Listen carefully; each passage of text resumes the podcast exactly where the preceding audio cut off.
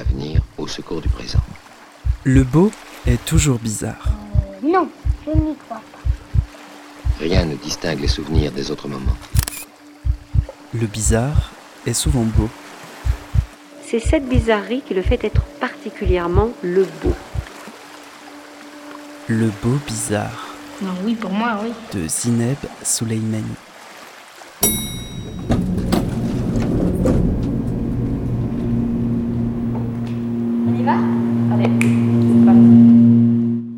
À toutes, bonjour à tous. Bienvenue dans le Beau Bizarre, un espace sonore libre et hybride. Un espace qui se glisse parfois dans une séance d'échauffement. Maintenant, le souffle devient plus chaud et consistante. Elle développe depuis une quinzaine d'années un travail scénique très personnel. Il vous fait descendre, Son langage est délesté de toute psychologie. il vous gonfle, Le mot y est rare, mais poétique. Il gonfle la peau, Elle cherche à créer des vivariums truffés de symboles. élargit le corps, les os, Les images y sont précises, mais restent ouvertes. tout veut devenir énorme. Elle propose des surfaces où l'interprétation est libre. Vos pieds maintenant sont énormes, sont très gros. Et elle présente dans le cadre de la 50e édition du Festival d'automne La femme au marteau à la MC93 en décembre et le diptyque comédie de Samuel Beckett suivi de Rice Smile Dry Sob au Centre Pompidou en janvier. Et les mains, les mains aussi sont énormes. Sylvia Costa est mon invitée du jour. Essaye de toucher des choses avec ses mains. Cette paume qui touche tout. Et cherche les autres aussi. Sont où les autres? Vous allez les chercher avec vos mains. Avec cette corps énorme qui vous fait bouger. Sylvia Costa, bonjour. Merci d'avoir accepté mon invitation dans le beau bizarre. Nous sommes ici à la Fayette Anticipation où vous venez de donner une warm-up session, une session de training ouverte au public en ce dimanche matin. C'est important pour vous de garder du temps et de l'énergie pour partager ce genre de séance avec le public? Ah oui, absolument. Madeleine m'avait invité il y a un moment et j'avais vraiment envie de ce moment qui sorte un peu de, ma pratique, la concentration totale au travail, ou les rencontres avec les autres, les impressions extérieures. C'était un plaisir de le, faire. Et aussi de voir euh, des corps que je ne connais pas bouger. hein. Ça aussi, c'était très, très intéressant. Vous êtes une artiste protéiforme, à la fois metteuse en scène, scénographe, interprète et autrice. Vous créez des installations, des performances et des spectacles et vous êtes actuellement de passage à Paris pour présenter dans le cadre du Festival d'automne un premier spectacle à la MC 93 qui s'intitule La femme au marteau, un projet autour de la figure de la compositrice russe Galina Ustovlska, je sais. Ust- Ustvolskaya. Mhm. Qui est Galina? Je vais dire Galina, je suis désolée. Comment vous l'avez découvert et pourquoi vous vous êtes intéressé à elle? Alors, euh, j'ai découvert Galina par hasard, comme euh, les meilleures découvertes qu'on fait de la vie, euh, parce que quand je travaillais au Vienna Festwochen et après à Salzbourg, Markus Interhäuser, euh, qui c'était l'intendant, et c'est l'intendant à Salzbourg, c'est un des pianistes qui a rencontré Galina, qui joue euh, sa musique, et en particulier cette cycle de six piano sonata. Alors, moi, je me rappelle que la première fois, j'ai vu qu'une vidéo de Marcus bouger et euh, en demandant qu'est-ce qu'il qu'est-ce qu'il était en train de, jouer. Donc, il m'a dit Galina Usvolskaya. Et après, j'ai fait, et j'étais euh, vraiment sans, même sans, euh, entendre le, les sonores, j'avais l'impression que c'était quelque chose de très spécial parce que l'engagement physique était impressionnant. Je n'avais jamais vu euh, jouer un piano comme ça. Et donc après, j'ai commencé à rechercher. Je suis allée écouter euh, les, les, les, les sonatas et aussi d'autres compositions. Elle n'a pas composé beaucoup, mais sont toutes des, des œuvres chargées et complètement. Euh, cette création qui hum, s'est nommée comme qui vient d'un trou noir. Pour moi, c'était quelque chose comme un, objet euh, euh, d'un autre monde, en fait, vraiment. Après, je suis allée aussi regarder, même si je, le fais, je l'ai fait. Après, c'était- c'est pas pour avoir des inspirations créatives. Dans ce cas-là, je suis allée voir un peu sa, biographie, où, où elle venait, pourquoi elle faisait ça, elle a composé ça.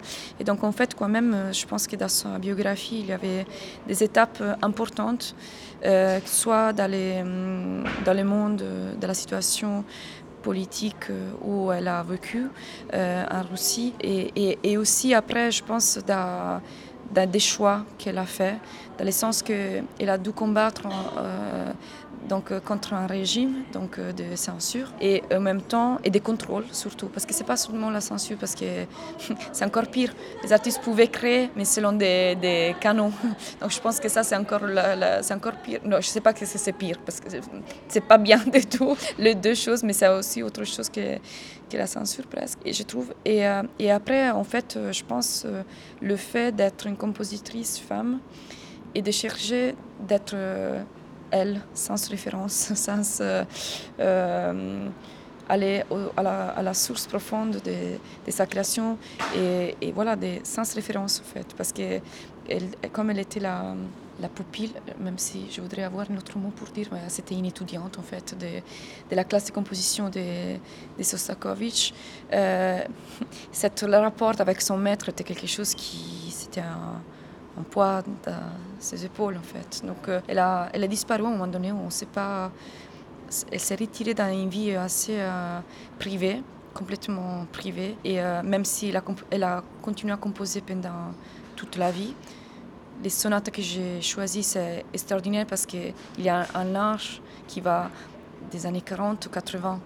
Donc ça veut dire que son processus de création a touché toute la vie, même qu'elle n'était pas dans le monde euh, en lumière, en pleine lumière. Donc, euh, elle a suivi sa, sa, source de création profondément. Donc ça, c'est l'autre chose qui m'a qui, qui m'a touché, qui m'a fait, qui m'a fait dire cette étrangeté, cette rage, cet engagement physique de la musique, c'est quelque chose que je voudrais exprimer aussi euh, avec des images sur plateau. Et le fait qu'elle doit, elle a dû aller à la profondeur de, sa création. Là, c'était l'autre euh, élément qui m'a fait euh, choisir de faire cette création. Parce que finalement, je pense que la, pièce parle profondément de la création et la création après c'est dans tous les sens en fait, euh, dans un sens artistique et humain aussi.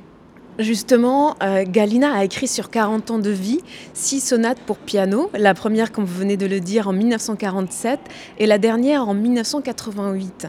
Des sonates qui ont retenu particulièrement votre attention pour créer La femme au marteau.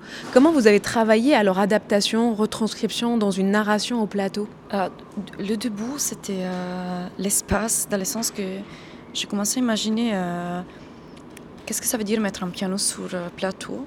Euh, comment, comment cet élément peut bouger et créer un environnement autour. Et là, assez rapidement, j'ai commencé à avoir euh, des lits comme une sorte de contrepoint géométrique entre ces deux éléments qui finalement ils se rassemblent en fait comme volume, même si euh, et, et, là après je les rapprochais comme signifié dans le sens que la musique c'est l'émanation et la visitation de cette histoire. Donc les six histoires se passent donc les cinq histoires, parce que la sixième sonate, quand même, je, je, mets toutes les histoires ensemble, donc ce sont cinq lits, cinq, histoires. Donc j'ai commencé vraiment de ça. Et les lits, à un moment donné, je me suis dit aussi, même si c'était une image que j'ai eue, finalement, les lits, c'est le lieu où on retourne le plus dans notre vie chaque soir. Euh, donc on ne sait pas dans quelle ville, dans quel, euh, euh, dans quel lieu on sera, mais on sait que tous les soirs, on va retourner dans un lit parce qu'on doit dormir, on doit être, être dans cette sorte de moment intime avec nous-mêmes tous les, tous les jours. Et, aussi, après, je trouvais que le lit, c'était un, lieu aussi de, qui rassemblait beaucoup des états, euh, pas seulement les sommeils, les rêves, les repos, mais aussi la maladie, la mort, l'amour, la naissance. C'était un lieu très, très riche, en fait, des, des sensations. Et après, j'ai commencé à à écouter, à écouter, écouter. Et, euh, et cette écoute euh, m'a fait développer euh, cette petite histoire que j'ai écrite vraiment toute seule au début. C'est comme des petites histoires. Et après, je commençais à monter la création, donc en choisissant les corps. Donc, je voyais des étapes de la vie, même si pour moi, par exemple, la vie que Galina développe, c'est n'est pas une vie si, comment dire, cyclique, je vois pas un, retour en fait dans sa vie. En fait, je vois vraiment une ligne droite. Et comme les cycles, c'est quelque chose que j'avais utilisé et c'est utilisé parfois. On, on, dit la vie c'est un cycle. Et, euh, et moi, avec elle, euh, bizarrement, ou, avec euh, ça faisait une ligne. Qu'est-ce que tu passes? Ça te charge, tu peux pas retourner en arrière. Et donc ça, c'était vraiment ce chemin, ce trajet. Et donc les, les actrices qui, qui j'ai choisies, en effet, ils ont différents âges, ils sont pris à différentes euh, étapes de la vie, à partir de 70 euh, jusqu'à 9 ans. Donc euh, c'est cette trajectoire. Et donc après, j'ai choisi les castes, les magnifiques castes que j'ai, des actrices incroyables. Et, et, j'ai commencé à travailler avec elles aussi dans des façons différentes pour moi de vous, dans le sens que normalement je maîtrise, j'écris méticuleusement tout.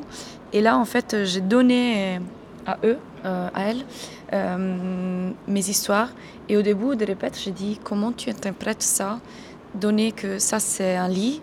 Là, il y a un piano, un, pianiste euh, qui va jouer. comment tu interprètes ça? Donc, on a parti en effet dans des improvisations guidées. Et après, à partir de ça, on a travaillé ensemble. Donc, j'ai vu comment les corps bougent différemment, amène, euh, selon l'âge, il signifiait aussi euh, euh, différentes. Et après, on a fait un chemin ensemble, très enrichi des pensées aussi, pas seulement de, de contexte scénique.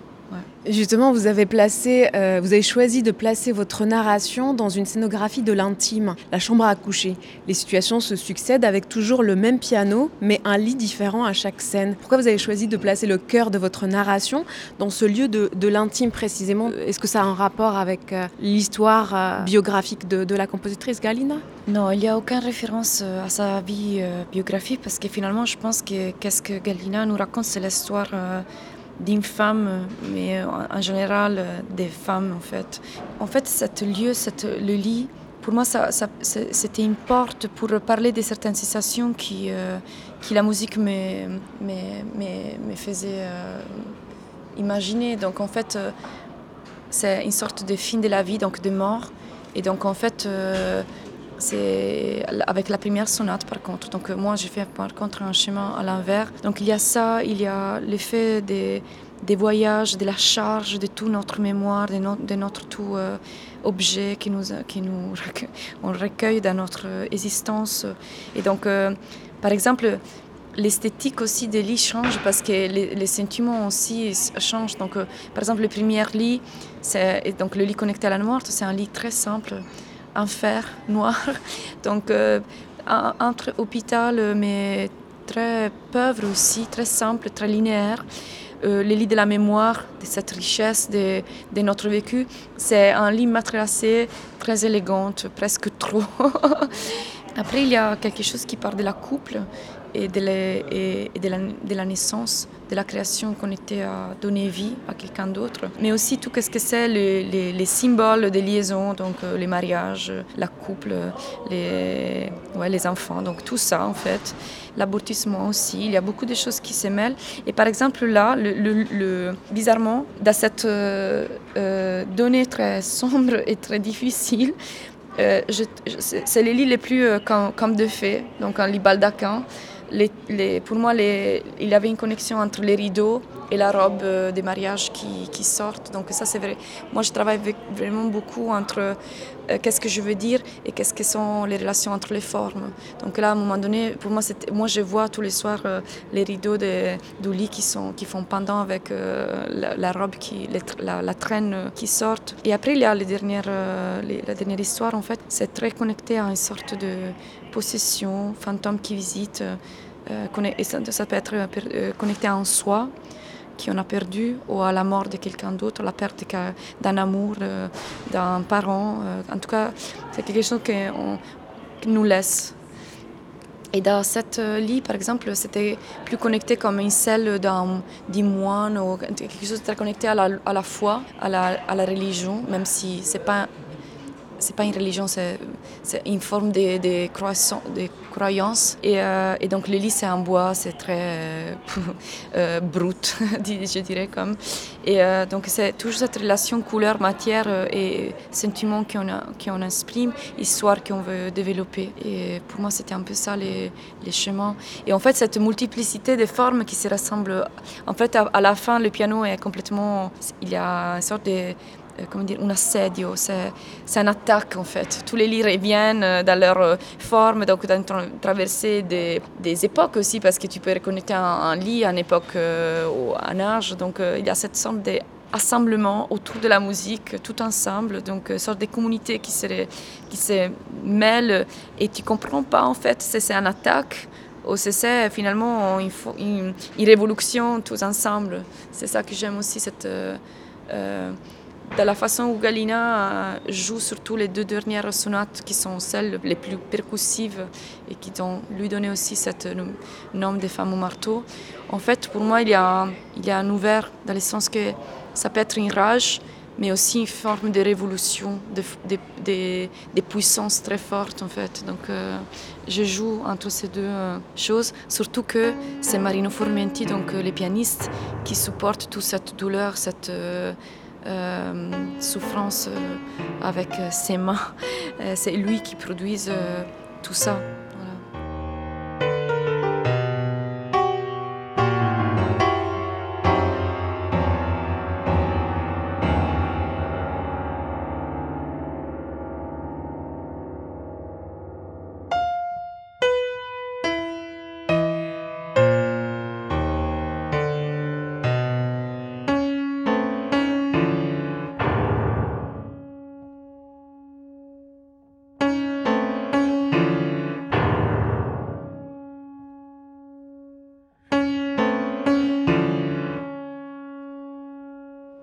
Justement, Marino Formenti, le pianiste que vous avez choisi pour interpréter la musique de Galina sur scène, outre le fait qu'il joue sans partition, il a aussi une manière de jouer très, physique et très sonore. C'était des indications données de votre part pour son interprétation?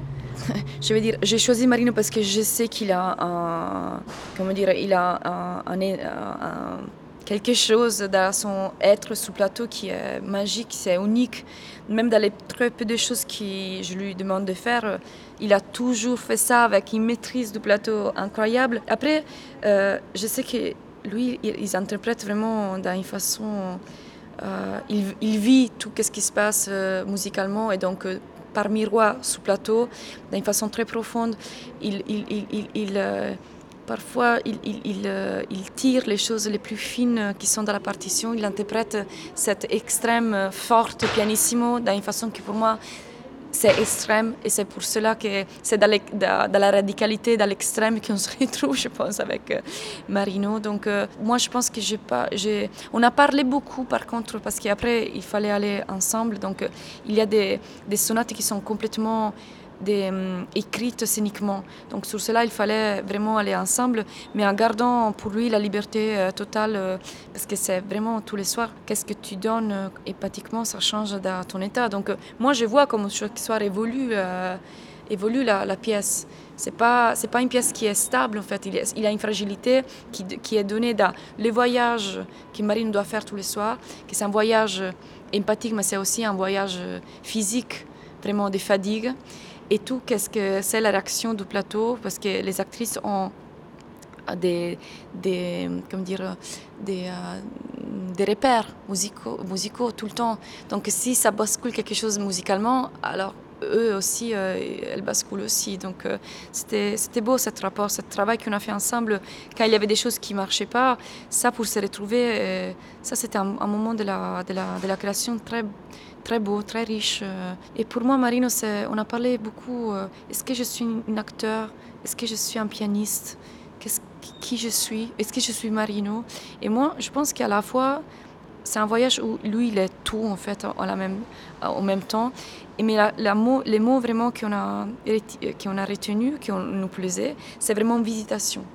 Et donc, euh, lui, il visite cette histoire et au contraire, les images le visitent, donc son corps réagisse euh, d'une certaine façon. Et cette euh, visitation se connecte aussi, en tout cas, à cette énergie sombre et noire.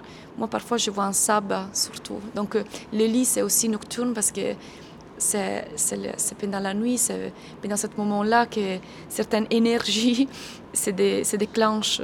Donc moi, je vois vraiment parfois cette rituel comme une sorte de sabbat nocturne de cette femme qui peuvent, comme dire, prise dans une réalité le jour, la nuit, se laisser aller dans des territoires libres et, parfois dérangeantes et parfois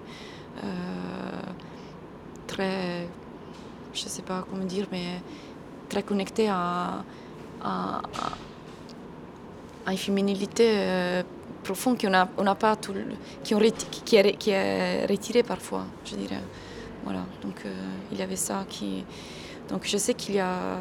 Moi, je sens que je me suis. Euh, j'ai pris des risques. Je sais que j'ai pris des risques avec, avec une volonté, en tout cas, de vouloir exprimer ça en fait. Qu'est-ce que parfois on met à côté. Donc, euh, Alors qu'il n'y a quasi pas de texte, il y a en revanche un engagement très physique dans les corps des comédiennes que vous avez réunies au plateau. Que traduit cette présence physique et, et cette manière d'incarner de la musique de Galina pour vous? Oui, c'est vrai qu'il y a très peu de texte, mais finalement, quelques quelques phrases, on les a, on, les, on les a mis. C'était important, c'est un écrivain italien, un ami s'appelle Umberto Sebastiano qui a, qui a écrit pour nous ça. Je pense que j'avais envie d'avoir, euh, euh, de, faire, de faire écouter quand même les voix de ces femmes avec un langage, c'est le seul langage qui était possible, donc euh, des métaphores, donc des petites poésies. Ça, c'était le seul langage qu'on pouvait déclencher dans ce monde euh, nocturne et, euh, pas de ce monde en fait, d'une certaine façon. Alors l'engagement physique pour moi c'était différent euh, selon chaque corps et chaque sonate et, chaque histoire. Dans le sens que j'ai choisi des corps au début, donc les corps de Marie-Ève c'est très différent de celle de Hélène Alexandridis, c'est différent de celle de Alice euh, ou de Pauline Moulin ou de Rosabelle euh, Donc euh, moi je les choisi parce que je savais que leur corps, mm, leur forme, mm, c'était parfaite pour raconter cette sensation, cette histoire. Et après avec eux, je les, je les parfois fait utiliser que la musique, donc ça se passe avant leur histoire. Donc c'est comme leur euh, corps sur scène, c'est aussi spectatrice et s'imprègne de l'énergie. Et certains d'autres, par exemple, on a vraiment fait euh, que la sonata et la partition corporelle vont ensemble. Donc en fait, ce n'est pas une structure qui est sonata, histoire, sonata, histoire au, même temps, tout un, chemin d'interproposition et de Parfois la musique est avant, parfois elle est après comme résultat. Et c'est ça en fait les, rapports pour moi. Est-ce que je, sens, j'écoute ça, je m'imprègne comme euh, vraiment, euh, j'absorbe tout ça et après bah, j'explose Ou j'ai un pensée et la musique et mon pensée m'accompagnent. C'était ça la différence avec euh, que j'ai traversé la pièce. Parce que après, à part peut-être un Lise, avec elle, on a travaillé vraiment sur la percussion. Donc elle sait, elle euh, percute aussi son corps. Donc elle est vraiment dans une sorte d'histoire de pénitence d'une certaine façon. À part elle, qui a vraiment été sur les coupes, avec les autres, c'était, euh, je ne sais pas, par exemple, Pauline, elle dessine un moment. Et en fait, il y a la musique qui est très euh, énergique. Et donc, toute l'énergie est donnée dans un geste hyper simple. En fait, j'ai utilisé vraiment des gestes hyper simples que Apparemment, oui, ça peut sembler que ça se passe très peu sur le plateau, mais en fait, si tu regardes bien, ça se passe beaucoup parce que c'est la musique qui fait, qui fait qui fait développer tout ça. Et pour moi, c'était très important de, de, mettre en relation ces deux choses parce que je ne pouvais pas, comment dire, euh, la musique, c'était la balance entre faire écouter ça et faire donner une image. Et c'est dans cette balance-là fragile que c'était le défi. Donc euh, de dire, euh, est-ce que je je ne dois pas créer des histoires complètes, parce que c'est la musique qui va compléter et vice-versa. Donc, euh, pour moi, c'était vraiment un, travail de maîtrise et d'écoute euh, hyper profond et en plus des, échanges. Parce que je pense que le choix aussi, par exemple, de ne pas travailler avec des, danseuses, c'était ça, surtout. Parce que de mettre des actrices dans un endroit euh, pas d'à l'aise pour être pour elles, surtout que c'était toutes des actrices qui venaient du théâtre des paroles. Et j'ai enlevé la, lui enlevé le, la façon de s'exprimer euh, normalement. Et donc pour elle, c'était vraiment beaucoup de questionnements, beaucoup qu'est-ce qui se passe, beaucoup de mais comment je fais ça? Normalement, je parle, je me donne un rythme à travers la parole, comment je donne le rythme avec euh, mon corps? Donc euh, moi, je pense que on a trouvé une façon de travailler ensemble qui était magique. C'est une des compagnies le plus, je sais pas, plus belle que j'ai eue pendant mon parcours parce que c'est vraiment grâce à le soutien et la compréhension de mon langage qui, qui j'ai trouvé que, que tout s'est passé. Et ce titre, La femme au marteau, qu'est-ce qu'il traduit de tout ce projet, de toutes ces associations que vous vouliez donner à voir? Bah, En fait, justement, euh, c'est hum, Galina mais pas. C'est un journaliste qui a lui donné euh, cette euh, dénomination, cet nom. Elle n'aimait pas parce qu'elle disait, elle le trouvait restrictif de qu'est-ce qu'elle faisait. Je la comprends. en même temps, je voulais dans, le, dans la critique euh, comme elle aussi, elle était sûre, euh, c'est un, comment dire, pas l'être, de pas être accepté, de pas d'être jugé, c'est un, c'est un, un, comment dire, c'est un sujet. Et donc moi, je voulais euh, justement prendre ce mot de contradictoire, pas aimé, et, donner une nouvelle vie à ça. Et finalement, je pense que c'est une, expression très forte que j'aimais bien parce que moi, dans mon imaginaire, je voyais une femme euh, forte, armée, et euh, avec un, instrument euh, qui est à la, à la fois de la révolution, à la fin du travail, de la construction, parce que c'est aussi le marteau, qui construit avec ça, et aussi sonore, parce qu'en effet, c'est un, instrument, c'est un outil sonore. Donc, il avait ce niveau. je voyais qu'il avait une, épiphanie dans cette euh, petite euh, phrase.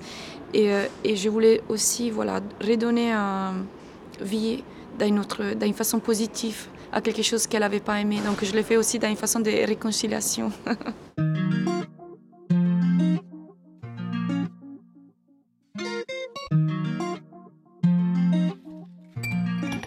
Il n'existe pas une vérité à propos d'un spectacle, donc chacun a Évidemment, euh, chacun a son propre vécu, sa, vie, sa, propre histoire, donc qui est le, le, vécu de chaque spectateur peut redonner vie au spectacle. Donc, euh, moi, je m'arrête après les dernières répétitions, pendant la, première, on dirait. Moi, j'abandonne le spectacle. Euh, j'ai consigne une, chose absolument fragile. C'est totalement fragile. Et, ça, c'est comment un autre aspect du théâtre que je trouve extraordinaire. La fragilité, le fait qu'enfin, on n'a rien. Le théâtre se brûle, non? C'est vraiment comme un incendie. Enfin, on a, au début, on a des comment dire, combustibles et, après la, de la représentation, il n'y a rien. Donc, il y a seulement toute la représentation doit être, euh, comment dire, euh, transportée et transformée à travers le corps, le cœur, le cerveau de chaque spectateur. Et donc, euh, moi, je peux comprendre même celui qui veut abandonner la salle après deux minutes. Et moi, je l'accepte, c'est juste. En 2006, la compositrice Galina décède. Et vous, vous obtenez votre diplôme des arts visuels et théâtre à l'Université de Venise. Et en 2006, toujours, vous rencontrez le metteur en scène Romeo Castellucci pour une première collaboration sur son spectacle Hey Girl. Et depuis, vous avez été associé quasi à toutes ses créations. Qu'est-ce que cette rencontre a apporté à votre manière de créer à vous ensuite? Bah, je pense euh, bah, tout parce que euh, je commençais là, quand je commençais à travailler avec Roméo, j'étais vraiment très jeune en fait. Euh. Par contre, j'étais déjà intéressée au théâtre beaucoup. Depuis que j'étais petite, je voulais faire du théâtre. Donc en fait, on s'est rencontrés par hasard, mais aussi, moi je, je, pense pour une raison. Je pense que comment dire, j'avais un moment dans mon parcours d'études que j'avais commencé à faire, que je voulais faire du théâtre. Et après, à l'université, je commençais à dire ah non, merde, oh, peut-être je je m'étais trompée. peut-être je veux, je veux pas faire du théâtre parce que je détestais tout, qu'est-ce que j'allais voir. Même les cours, c'était des, théâtres des, des régimes, mais vraiment à la façon où on reste assise des après-midi entières à parler des personnages, tout ça, de la psychologie. Il y avait en fait tout cette tout ça, ça m'a fermé l'imagination euh, totalement. Et donc c'est là qu'à un moment donné, je me suis déplacée vers les, arts visuels et la performance. Donc euh, j'avais commencé à développer mes propres performances. Donc en tout cas, dans les arts visuels, je voyais que le corps pour moi devait être présent. Et après, ouais, je suis tombée euh, dans, dans, cette rencontre avec Roméo. Et alors, là, j'ai découvert en fait que ben non, le, théâtre, ça peut prendre des formes euh, assez différentes et assez plus euh, et vastes et euh, imprévisibles. Et, et, en fait, encore aujourd'hui, je pense que cet extrait que tu, fais, que tu as fait écouter, je pense que ça, ça doit être une sorte de comment dire, de manifeste pour le théâtre, parce que ça, je pense qu'il faut qu'on se rappelle, chacun de nous comme spectateur aussi, euh, et, comme créateur, bah, créateur c'est une responsabilité, mais comme, euh, et, en même temps comme spectateur, de, le sens qu'on est en train de voir quelque chose que on ne veut pas seulement raconter une histoire, mettre, euh, comment dire, remettre un acte, un texte, tout ça. On cherche, on cherche des formes, on cherche des langages. Et dans ce langage-là, le, comme dire, on ne sait pas, nous, qu'est-ce qu'on est en train de faire. C'est au moment où on est devant oh, le spectateur qu'on comprend. Mais le spectateur aussi, pour moi, je pense qu'il doit venir avec une sorte d'ouverture. Parce que dans, la incompréhension de, de, se fermer, euh, après, comme Roméo dit, ouais, je comprends les gens qui, qui, sortent après deux minutes, c'est ça. Euh, mais après, il y a quelque chose d'être euh, dans cette temps suspendu où tu sais pas si la chose va marcher ou pas parce que tu prends des risques en fait, tu cherches quelque chose qui n'existe pas. Et dans cette recherche, je pense que pendant tous les processus, de, quand j'étais collaboratrice de Roméo, ça, on avait ce moment et on se disait, ça, ce sont les moments les plus beaux de la vie, parce qu'on ne sait pas. Et donc, c'est la catastrophe, c'est la crise où on ne sait pas, euh, demain, il faut qu'on ferme, il faut qu'on choisisse, faut que... C'est comme si tu dois reconstruire un monde, euh, un petit monde, mais quand même, c'est un monde, c'est une question de vie et mort, ces moments-là. Bon, après, tu te réveilles, tu le fais et, ça passe. Mais euh, ce sont des moments très, très uniques et très importants, je pense. Donc, moi, je pense que mon désir et mon, ma vision des choses, ma curiosité, s'est formée en même temps avec lui. Et euh, après, la chose qui est bizarre, c'est que moi, j'étais vraiment jamais spectatrice des pièces de Roméo, j'étais toujours en médiaresse. Mais en même temps, ça, ça fait que je trouve que ça a toujours permis euh, d'être, euh, comment dire, détaché dans cette façon et d'être un peu, bah, c'était mon rôle en fait de, en fait non, d'être peut-être la première spectatrice en fait, mais, mais avec la, la possibilité d'un échange au moment où les choses euh, s'est créées. Et donc ça, ça se fait que j'étais je suis bien sûr euh, dans, une façon de penser et de, construire, euh, de construire en déconstruisant euh, les choses très sensibles. Et en même temps, je pense que mon, mon, esthétique, esthétique et ma façon de gérer les éléments m'a permis, en tout cas, de voir Roméo dans l'extérieur, toujours. Et donc, je pense que ça, c'était un parcours très, très important pour moi d'être dedans et dehors tout le temps et de pouvoir en même temps, par exemple, le fait que là, je travaille plus avec Roméo et je développe mon parcours et euh, j'ai pas un, je, sens que j'ai pas un souci de dire, euh, comment dire, euh, ah merde, je, je, suis trop influencée par cela parce que c'était toujours ma nécessité quand je travaillais avec lui d'avoir ma petite Ça, s'est développé dans les années, mais tous les années, je faisais ma, mes propres euh, performances euh, autoproduites euh, qui étaient bah, dans l'échelle que je pouvais. Après, les idées, tu les, tu les trouves avec ce que tu as. Mais j'avais toujours ce besoin de garder pour moi cette boule parce que je pensais toujours que j'étais, j'aurais je suis été plus utile en développant une esthétique à moi plutôt qu'être dans une sorte d'assistanat juste Et donc après ça, ça, ça, ça fait aussi que voilà qu'on a pris d'autres schémas, euh, peut-être, mais on, est complètement euh, en lien toujours. Mais dans les parcours artistiques, euh, je pense que c'était pour moi très essentiel à un moment donné de quand même dire j'essaie toute seule de voir où je vais. Et voilà.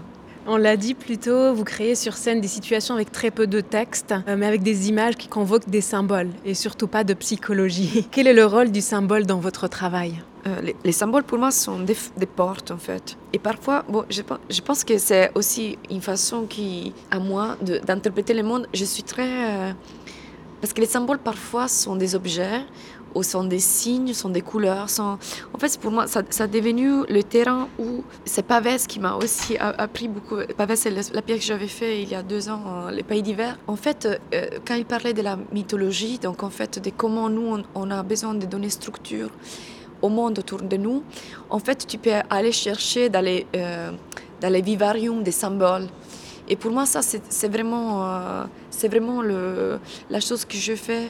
Et c'est ma façon. Je pense que parfois, j'ai une logique qui est assez abstraite. Euh, euh, c'est moi. Et donc, à travers les métaphores et à travers les symboles, j'arrive à, composer cette sorte de, de langage. Et donc, pour moi, à la, à la fin, je trouve, après, toujours c'est le public qui, qui, qui, qui, qui donne la réponse, mais quand même, j'aime bien de savoir que par exemple, dans, dans, la, dans, la, dernière pièce, comme je parlais après avec euh, des gens, il y a des, symboles. Là, en plus, là, je change des domaines un peu. Euh, parfois, ils sont très classiques. Euh, là, c'est beaucoup les contes de fées. Donc, la pomme rouge, les grenouilles, les ailes. Donc, il y a pas mal de choses qui, qui, sont dans les contes de fées. Et par exemple, j'ai découvert que deux grenouilles, ça peut être beaucoup de choses pour les gens. Et c'est ça, c'est ça qui, pour moi, c'est important. Je suis en train de... Moi, je m'accroche, je pense en symbole parce que j'ai senti, je sens quelque chose. Mais cette chose, je sais que ça peut ouvrir euh, une autre interprétation à quelqu'un d'autre. Et donc, pour moi, les symboles, c'est aussi la possibilité de euh, créer quelque chose qui après se, peut se transformer et raconter, ben, comme Romain le dit, d'autres histoires, d'autres imaginations à, les autres. Donc, c'est finalement de faire quelque chose qui soit universel mais précis. C'est ça que j'aime bien. Donc, euh, dans la contradiction totale, j'aime bien qu'il soit ouvert et précis.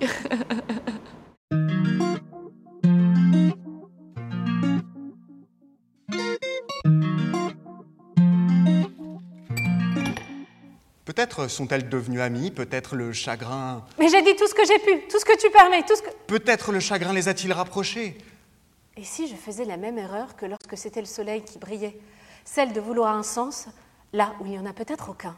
Peut-être se réunissent-elles pour bavarder devant une tasse de ce thé vert qu'elles affectionnaient tant, sans lait ni sucre, pas même un zeste de citron? Est-ce que tu m'écoutes? Est-ce que quelqu'un m'écoute? Est-ce que quelqu'un me regarde? Est-ce que quelqu'un a le moindre souci de moi?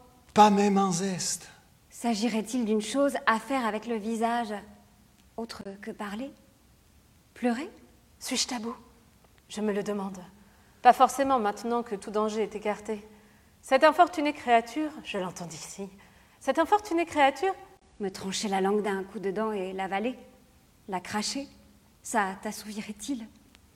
Dieu, comme la raison fonctionne encore.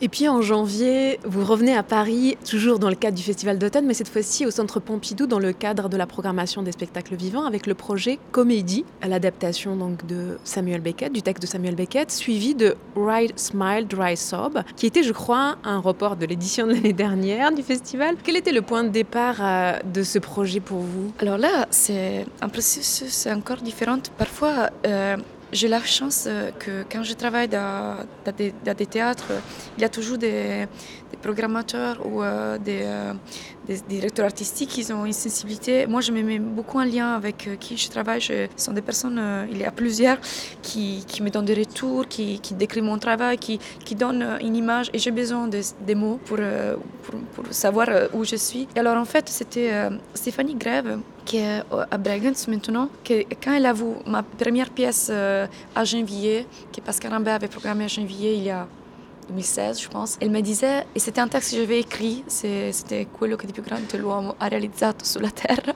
un long titre. Euh, en fait, euh, elle me disait, je vois euh, quelque chose qui te rapproche beaucoup à l'écriture de Beckett. Je dis, ah ouais, waouh, trop, mais pourquoi pas travailler sur Beckett? En tout cas, c'était un auteur que moi, pour ma passion, j'ai lu toujours. Parce qu'encore une fois, il y a une ouverture il est très concret, il est très, euh, comment dire, sec aussi, euh, avec cette, euh, écriture très fragmentée. Mais je me retrouve beaucoup dans cette, parfois, quand il y a des monologues avec, par exemple, des choses hyper... c'est comme beaucoup de voix qui parlent en même temps. Il y a, encore une fois, il y a un chaos très précis parfois, où il y a quelque chose qui est très sombre, mais sans être sentimental. Donc euh, j'aimais bien cette... Euh, je l'ai toujours lu euh, Beckett. Donc le moment où quelqu'un me propose de travailler sur Beckett, en plus que c'est une sorte de monstre que tu as peur parce que question de droit, tu sais jamais quoi faire et tout ça. Je me suis dit, ok, bah, cherchons la façon d'entrer dans ça. Et je me suis retrouvé que le texte qui finalement me donnait plus d'imagination et des possibilités, c'était comédie. Cette trio, c'est pas, ce sont trois monologues qui se superposent et s'enchaînent. Et euh, c'est un trio amoureux. Euh, mais ça, pour moi, c'est la chose moins importante. La chose importante, c'est que pour moi, dans cette trois existences euh, sans fin, parce que sont, les, personnages sont, sont sont au-delà de la mort. Ils sont là, ils continuent à, à discuter, à raconter leur vie pour l'éternité. Donc, dans cette éternel euh, manque de pouvoir choisir, euh, savoir pas quel est le choix qu'on doit faire. Euh, dans cet éternel doute, c'était ça la chose qui m'a voilà, qui m'a attrapée. Et bien sûr, habillée, cachée par cette oui, chose un peu triviale, de... parce qu'il y a aussi des références sexuelles dans, l'écriture de Beckett que j'aimais bien. C'est ironique, c'est acre, c'est voilà. Il y a beaucoup de choses qui, c'est que par contre c'est très différent de moi. Alors je vais bien cette contraste. Et par contre la chose j'ai choisi aussi Beckett euh, comédie parce que comédie c'est une pièce que Beckett avait pour donner expression à cette boucle, cette cul-de-sac. Il voulait que la pièce soit répétée deux fois. Et donc en fait c'est dans cette euh, répétition que j'ai pu insérer ma création.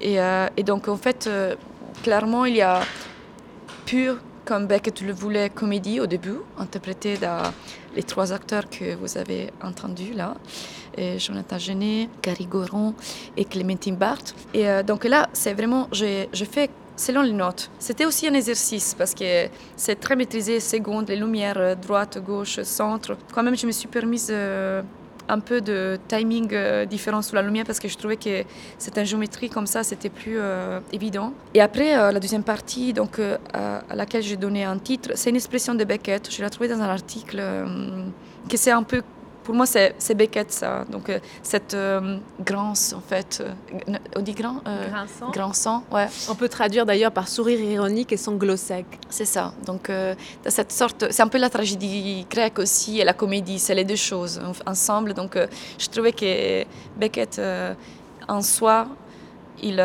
condense ces deux expressions. Et, et donc, après, j'ai développé euh, toute une forme euh, chorégraphique à cette cas-là et musicale. Mais en fait, grâce à les textes, euh, le public peut complètement se reconnecter à l'histoire des trois personnages. Et en fait, comme aussi Beckett travaille sur la fragmentation, comme dans la, comédie, en fait, les acteurs sont réduits en une bouche, en tête, parce que le corps, il n'est pas là. Normalement, c'est dans des autres, non, dans des ah, comment on dit ça en français? Jarre. Des jarres, des jarres. Et euh, moi, en fait, je fais le contraire. En fait, euh, je les mouette, mais finalement, ils ont encore. Donc, euh, la femme 1 et la femme 2, tu les vois, en fait, comment ils étaient dans leur couleur, dans leur corps, et l'homme aussi. Et donc, j'ai travaillé sur, sur qu'est-ce que c'est la mémoire du corps que le texte a, développé. Et, et je le fais sous plusieurs choses, dans le sens qu'il y a le corps, il y a l'espace qui est comme une sorte de intérieur euh, bourgeois, euh, avec beaucoup de meubles vintage, beaucoup de bois en tout cas. C'est un, un, lieu chaud quand même. Les éléments, c'est tout beige, c'est euh, voilà, de bois. J'avais envie de ça, mais là, en fait, la, la, physique de cette maison est complètement... En fait, les meubles, se sont quelque chose les a attrapés, un amant très fort les a imbriqués l'un l'autre. Donc euh, un lit sort d'un armoire, un table d'un secrétaire. Donc euh, c'est toute cette euh, sorte de logique qui manque dans, l'espace. Mais quand même, s'ils sont imbriqués dans le sens que les acteurs peuvent toujours tourner autour de la scénographie. Donc en fait, il y a l'idée du loop à ce cas-là et du cycle. Et, et après, l'autre chose très importante sur, dans cette pièces sont les costumes. Laura Dondoli, qui est une collaboratrice fidèle qui travaille avec moi, elle est aussi sur la femme au marteau et dans plusieurs projets. Euh, on a développé avec Laura tout un système euh, de fenêtres aussi dans l'intérieur du corps. Donc euh, les costumes, ils tombent en morceaux, ils ouvrent des fenêtres sur une poitrine ou sur une jambe. C'est une façon, pour moi, c'était une façon comment cet personnage qui cherche de saisir l'un l'autre qui sont il, veut, il veut rentrer comme une sorte d'opération chirurgicale à l'intérieur de leur propre âme. Donc euh, j'ai fait ça à travers les costumes qui ont donné aussi prétexte euh, à une chorégraphie. Et après, il y a une présence très forte des trois danseuses que j'ai ajoutées, qui sont, sont trois aussi parce qu'à la fois il peut être le double des, des acteurs, mais pas seulement, parce que finalement sont parfois ce sont des visions fantasmagoriques, parce qu'elles sont de la chair parfois. C'est toute cette pulsion sensuelle entre les, les acteurs. Pour moi, elles, ils donnent corps, ils sortent en fait comme des hallucinations par le meuble. Il y a beaucoup de boîtes à magie, euh, de double fond dans cette, euh, dans cet spectacle. Donc, euh, les danseuses sortent, ils, ils prennent possession. C'est comme si cette histoire prend possession à travers leur corps de l'espace. Et elles aussi, à la fin, par contre, comme, comme contraste, ils font, ils donnent une ligne, ils racontent avec les gestes en contrepoint avec les acteurs. Donc, dans la pièce, il y a beaucoup d'éléments qui se mettent en relation et en contraposition. Et, euh, et, et, je pense que c'était une, envie de, mettre, de donner vie à les deux, euh, à les, à les, à les deux côtés que Beckett nous, nous fait, euh, nous met face en fait, toujours. Donc quelque chose de très humain, mais avec un sourire un peu, comment dire, euh, quand tu dis que tu, tu t'es moqué de quelqu'un un peu euh, ironique. Voilà, c'est, ça.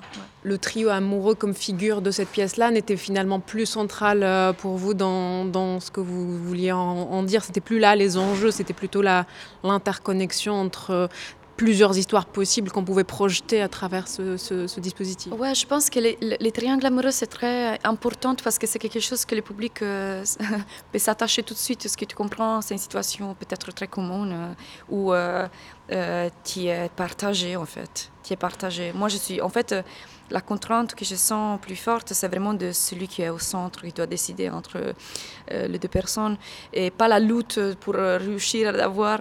En fait, c'était ça qui, dans une situation qui peut être très reconnaissable, c'est ça que je pense que Beckett voulait faire. Ça, c'est en plus, c'est une des pièces les plus biographiques euh, de lui, je sais. Je, je que lui, il était aussi dans cette sorte de choix c'est la seule fois où il a parlé du suicide. Il a, dans ses notes, on a trouvé. Il ne savait pas choisir. Il, il, avait même pensé au suicide parce qu'il ne savait pas le faire. Donc c'est très fort. Je pense qu'il avait ça comme vécu. Mais justement, c'est une, porte, c'est euh, un ancrage, c'est un point d'ancrage pour après parler plutôt.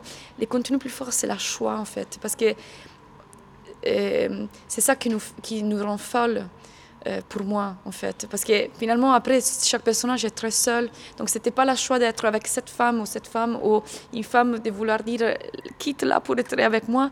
Mais c'était vraiment le fait d'être cette choix qui, à la fin, nous rend complètement seuls. Même si on, pense qu'on est complètement connecté avec euh, les autres. La musique et l'art sonore, c'est quelque chose de très important dans votre écriture, dans la dramaturgie que vous donnez à beaucoup de vos projets. Euh, là encore, dans Comédie, enfin dans ce diptyque-là, un travail sonore assez précis et subtil grâce à Nicolas Ratti, je crois, à la création sonore. Comment vous avez travaillé ensemble euh, pour transposer les enjeux de la pièce et, pour vous, pourquoi ce, rôle central dans, dans la création sonore et pas que la musique, je crois? Nicolas, là, aussi, j'ai la chance de travailler avec lui parce que c'est un compositeur euh, très sensible euh, et minimaliste parce qu'il aime faire avec le moins possible. Et, je, et, il m'efforce aussi parce que parfois, la musique, tu dis, mais c'est l'ambiance, l'atmosphère et tout ça. Et parfois, surtout dans les langages qui, que je suis en train de développer, lui, il, il a la bonne mesure en fait dans les sons et toujours avec des éléments qui sont à la fois concrets et abstraits en même temps. Donc par exemple sur comédie, ah, et ça je voudrais ajouter aussi, lui il a des concepts sonores toujours qui sont dans la création sonore, mais aussi dans comment il met les, les sources sonores. Il y a un travail d'ingénierie euh, euh, sonore très forte qui c'est pas en détail en fait, parce que comment tu aperçois un son, ça change ta perception, comment tu es touché par un son. Donc euh, ça, je dois vraiment le remercier parce qu'il est toujours attentif à ça et il passe par, il passe par un processus dramaturgique avec moi avant de commencer à composer. Donc par exemple sur Comédie, on a travaillé euh, avec le concept donc d'intérieur et extérieur c'était à l'intérieur des personnages, mais c'était aussi euh, dans, la, dans, la, dans, la, scénographie. Donc en fait, nous, on a beaucoup de sources qui viennent vraiment de l'intérieur de, la scénographie. Et donc c'est tout imaginaire euh, domestique, le bois, les craquements, les pas, donc euh, vraiment quelque chose de, ouais, des domestiques. Et après toute un, un, imagination, qu'est-ce que c'est cette sorte de pulsion hallucinatoire, des visions, des corps, des chairs. Donc là, lui, il a cet espace où, à partir de mots qu'on échange, des concepts, lui, il a sa propre terrain des créations sonores à, lui. Euh, donc là, par exemple, moi, quand j'écoutais, comme il y a un côté uncanny avec ses corps, ses jambes qui, euh, qui sortent, en fait, ça semble même comme un sorte de carillon. Et c'est parfait. C'était pas une image que moi j'avais tout au début, mais grâce à qu'est-ce que lui apporte, moi je peux dire, bah, en effet, cette euh, jambe comme une sorte de dans les de ouvre et la, la, danseuse qui sort, bah, en fait, c'est un peu ça. Et j'avais pas. Donc lui, il ajoute des couches essentielles au travail. Mais par exemple, dans la femme au marteau, pour moi, c'est incroyable le travail qu'il a fait. Il a travaillé en respectant, en plus qu'il avait cette, toute cette compositrice et là, cette musique déjà créée, comment je rentre. Et donc, lui, il a, il a travaillé sous les résonances du piano, chose qui était la plus juste totale. Donc, par exemple, il y a des sonates où ça termine, il y a déjà un son qui est une sorte de réverbération qui reste dans les oreilles du public et qui te semble complètement connecté à, ça. Donc, euh, non, avec, euh, avec euh, Nicolas, on travaille vraiment dans cette sorte de dialogue qui est, c'est vraiment, au début, c'est vraiment comme. Ouais, c'est comme une création. En fait, c'est une création, mais on parle pas seulement de la musique, c'est déjà ancré avec tout ce que c'est le processus du spectacle.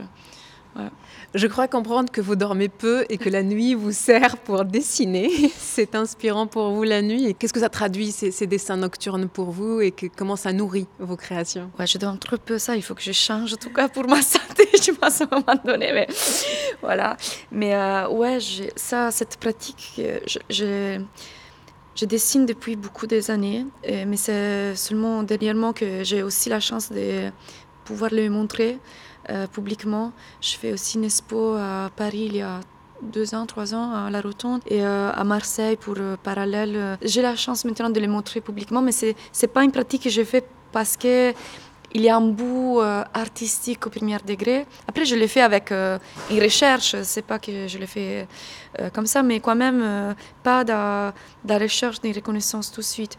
Et donc, en fait, pour moi, l'effet de dessiner, c'est un exercice pour, euh, être, pour rester connecté à moi, savoir qu'est-ce qui se passe euh, dedans moi, mais pas quand, comme peut-être on fait quand on est plus jeune ou on a des cahiers où on écrit, on écrit, on, fait sortir beaucoup, mais dans une sorte de condensation, dans une forme et dans peut-être une petite phrase. Donc pour moi, c'est, en fait, c'est la base de ce que je fais dans les théâtres, dans les théâtres, dans le sens que c'est pas que je dessine pour mes pièces, mais les mécanismes de sublimation de certaines choses que je sens, c'est la base pour, tout pour moi. Donc, euh, je, continue à faire quand je peux euh, ça. Et je, oui, je, le fais les soirs parce que j'ai besoin que, j'ai besoin que tout s'arrête un, peu. J'ai besoin de très peu de lumière. J'ai besoin d'être, euh, n'importe si je suis dans une chambre d'hôtel ou, chez moi, ou n'importe, mais j'ai besoin de cette sorte de boule, de me créer une sorte de moment euh, de méditation presque aussi.